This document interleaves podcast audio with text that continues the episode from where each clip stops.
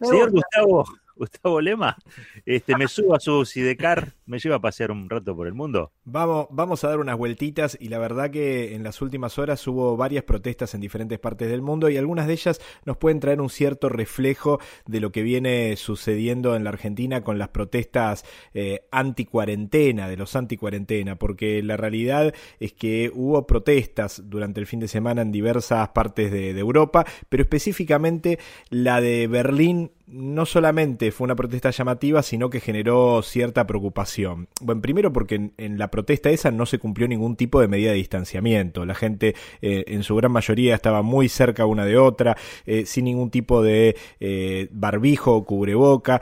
Pero la protesta que primero fue marchando por diferentes partes de, de Berlín terminó donde? En el Parlamento alemán. Y ahí fue la preocupación más grande. Digo, tengamos en cuenta que el Parlamento alemán es un símbolo de la democracia alemana.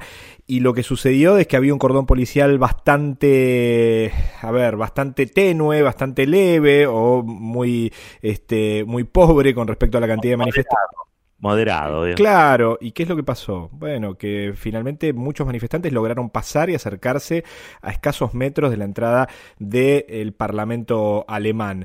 Y ahí se dio una situación de muchísima tensión, porque había algunos de esos manifestantes que no solamente tenían consignas en contra de las medidas del gobierno con respecto a la cuarentena y a la pandemia, sino que también decían que podían llegar a entrar al, Parlamento. Se dio una situación de muchísima tensión, finalmente hubo una represión eh, bastante fuerte no solamente ahí, sino en otras partes, con varias detenciones. Eh, supuestamente en un principio un intento de dispersión por parte de la policía de los que estaban ahí y en una protesta que es interesante para ver quiénes estaban convivían sectores muy diversos desde antivacunas conspiracionistas eh, neonazis también entonces en ese, en ese mapeo de, la manifestación, yo creo que podemos ver la manifestación de, Alemania, pero también las que se reiteraron con muchísima menos gente eh, en París, también en, Suiza, la que se dio en la República Argentina, ¿no? Eh, inclusive tenemos que decir que en Alemania las medidas anti-COVID-19 o de cuarentena fueron bastante más moderadas que en otras partes del mundo.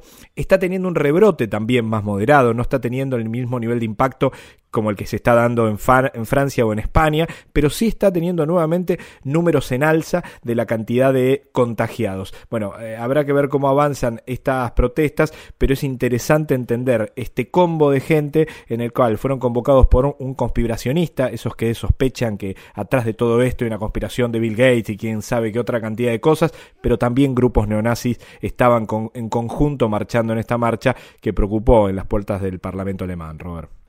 O sea que el otro día, mirando la, eh, la visita que hizo Alberto Fernández al piso de sobredosis de TV ahí en C5N, eh, me llamó la atención porque en un momento Alberto Fernández reivindica el, accionar de Merkel en todo lo que tuvo que ver con la, con la pandemia, hmm. pero aparte, digamos, la, destaca ¿no? como, como estadista. Y, y, se refería precisamente a lo que fue la represión, porque hubo una represión frente al, Parlamento, digamos, ¿no? se disolvió, digamos, la manifestación. Se dio orden de disolver la, la manifestación. Y, y, como que el presidente respaldaba eso. Ahora, eso no condice mucho con este, la, posibilidad de reuniones para 10 personas eh, al aire libre, este, porque 10 personas acá, más otras 10 personas acá, más otras 10 personas acá, es mucha gente al aire libre. Este, donde tranquilamente este, se puede avivar el, contagio, el brote epidemiológico. No, no entendí bien con, por qué este, lo de Merkel estaba bien y por qué también estaba bien lo contrario. ¿Se entiende lo que digo? No, no llegué a entender esa parte porque no hubo este, posibilidad de, que lo explicara o que lo desarrollara. Pero no, no, no logro entender, y creo que le pasa a muchos, este, por qué vamos a un periodo más laxo, eh, obviamente con muchos argumentos a, a, favor de explicarlo, digamos eso, este, mientras por el otro lado vemos que este, en, en, Alemania este, reprimen, pero reprimen, más que nada disuelven la manifestación porque era un peligro. Sí. O sea, un peligro epidemiológico, ¿no?